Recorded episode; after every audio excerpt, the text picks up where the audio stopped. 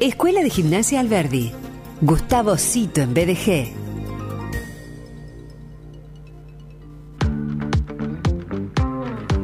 Él es profe de educación física, es eh, ex gimnasta, es un referente en la ciudad, en la provincia, en el país y aún fuera del país porque, como solemos comentar, eh, dicta capacitaciones eh, clínicas deportivas en Argentina y también fuera del país, en distintos países, por ejemplo, de Latinoamérica.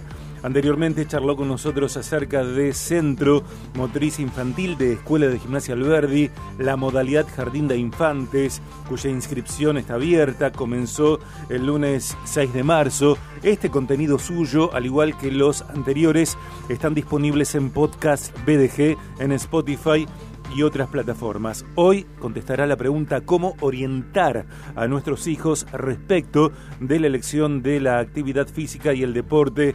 Es un gusto recibir en el programa al profe Gustavo Cito. Gustavo, bienvenido. Hola Sergio, saludo a todos los amigos de BDG. ¿Cómo andan? Yo estoy, pero mira, lleno, estoy listo para la pedana. me parece muy bien, me parece muy bien, ese es el espíritu.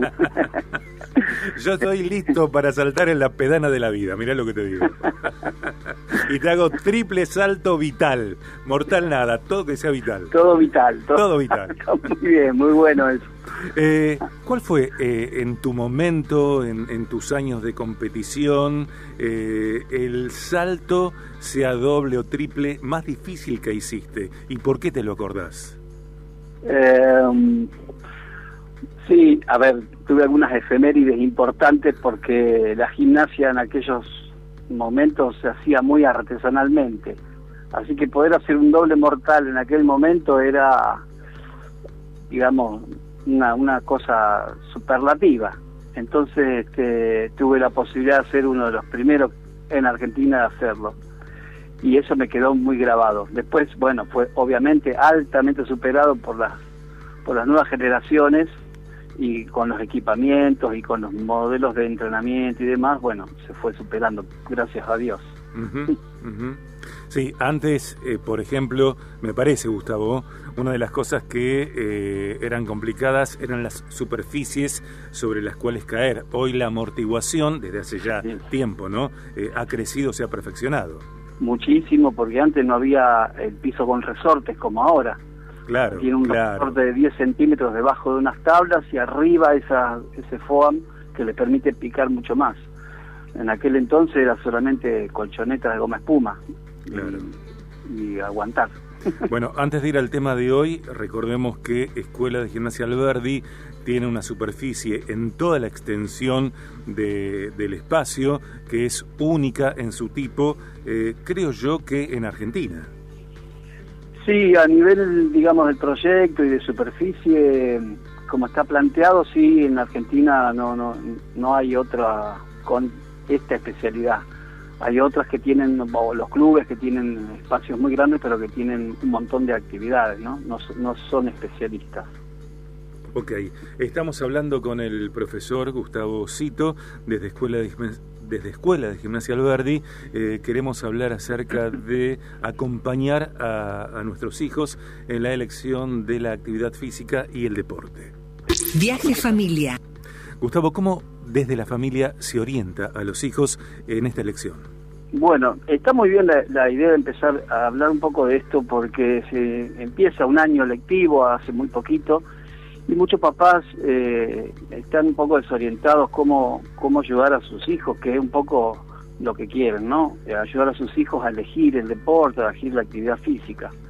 Y uno ve por la experiencia que mucha gente elige por tres cosas. Por deseo, que muchos chicos son determinantes en, en, elección, yo quiero practicar tal deporte, quiero hacer tal cosa.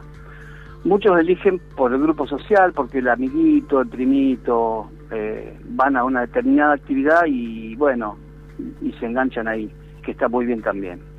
Y muchos, y esta es la, la más la más usada, eh, lo eligen por comodidad, por cercanía, porque hay una organización, una estructuración de vida familiar que, que no les permite mucho eh, margen. Entonces, últimamente es la, la más buscada, la, la que más se elige, ¿no? Sin embargo, y eso está muy bien, sin embargo, uno tendría que pensar un poquitito más, desde el punto de vista de qué es lo que necesita. Una cosa es lo que eligen y otra lo que, lo que yo creo que necesitan. Es decir, hay una, una característica de nuestra vida en esta ciudad de Rosario, que, está de cara al río Paraná, eh, que nos obliga a que los, todos los chicos sepan nadar. No digo que practiquen natación como deporte, pero sí que sepan nadar y en algún momento tienen que ir a aprender a nadar. Entonces me parece que esa es una, y lo mejor es la, primera infancia, ¿no? Aprender a nadar como aprender a caminar, es decir, en una ciudad como esta, porque de chiquito uno lo puede controlar, pero después cuando ya son más grandes, se empiezan a ir solos al río. Entonces, es muy importante que sepan nadar. Eso me parece clave. Y después, em, en la primera infancia, diría yo, lo mejor son los deportes que tienen una buena complejidad coordinativa, eh, que puede ser la gimnasia, como hacemos nosotros, que puede ser el atletismo, incluso el judo, deportes que les permitan una, una gran complejidad de coordinaciones y de habilidades motoras. Y ya después, más adelante, se puede pensar en deportes de equipo, en deportes donde se necesita una maduración para poder este, trabajar con tácticas, como son los deportes de conjunto, y que además la edad, ya hablando de 11 años para arriba, amerita la, la vida social, además de la práctica deportiva. Entonces, podríamos decir que mm, sería esa escalerita, sin embargo, sin embargo, también creo que está bueno que los chicos no se especialicen en un deporte a muy temprana edad. Quiero decir, que puedan hacer, no sé, suponete, fútbol, gimnasia, natación, que tengan un popurrí de, de actividades hasta que después elijan un deporte para dedicarle más profundamente, más especialidad. Pero, digamos, como para poder ayudar a los papis, me parece que es importante que entiendan de que hay algo que es necesario, que es la aprender a nadar, y después la elección del deporte puede ser como dije antes, ¿no? Por la comida de cercanía, porque eso también le va a permitir una continuidad, porque si lo tengo que llevar muy lejos, a lo mejor me canso en, poco tiempo. Este, en definitiva, lo que pretendemos es que los chicos hagan deporte toda la vida, que puedan hacer un deporte durante toda su vida. Entonces está bueno que sepan elegir. Gustavo, tal vez lo que te voy a comentar se ve muchísimo más en términos de fútbol, eh, pasión de multitudes eh, en tantos países del mundo, que tiene que ver con el hecho de que, sobre todo los hombres en ese caso, los padres insistan para que criaturas, eh, varones y aún mujeres, entrenen fútbol porque ellos quisieron ser futbolistas y no lo han logrado, o sí. ¿Cómo generar el espacio de autonomía para que quien elija sea justamente la niña o el niño y no que sea una proyección de los padres? Bueno, eh, llegado un momento de la edad, los chicos tienen una autodeterminación, con lo cual a lo mejor empiezan la actividad para cubrir el deseo del padre de que su hijo sea futbolista o, la nena sea bailarina o lo que sea. Eh, pero llegado a una edad, el chico tiene una determinación de decir, no, a mí me gusta tal cosa. y si realmente no le gusta lo que están haciendo, van a abandonar, porque después empieza ya con una este, sistematicidad que le insume muchas horas del día, el trabajo del deporte ya más competitivo, y, y, al final, bueno, hace lo que, lo que su lo que su corazoncito les manda. Este, yo trataría de decir a los padres que no traten, que no vuelquen su, su deseo o su frustración en, en que hagan el deporte que ellos no pudieron o que ellos hicieron. Pero bueno, es bastante compleja la cosa y, por ahí, eh, incluso como me pasa a mí, está involucrada la familia en, en, la gimnasia, pero toda la familia, y bueno, es como quien vive en el circo, ¿no? Más o menos. Mm. se hace y se, y, se va haciendo desde muy temprano. Este, el tema es no, no hacer algo de prepo, no llevar de prepo a, a, los chicos a una actividad porque me guste a mí. Claro. ¿Y qué pasa cuando eh, la niña o el niño físicamente, eh, pensando en su contextura, no se corresponde con la agilidad? Hay niños, por ejemplo, que desde criaturas, eh, poco después de aprender a caminar, ya denotan fluidez, facilidad, capacidad, destreza, talento para, por ejemplo, eh, jugar fútbol, eh, jugar con eh, balones, con pelotas, patean, etcétera. Sin embargo, están hay otras niñas, otros niños que tienen una contextura con sobrepeso, no tienen fluidez física, no tienen agilidad y bueno, sigue pesando, me parece a mí, en algunos contextos esa diferencia. ¿Qué hacer allí?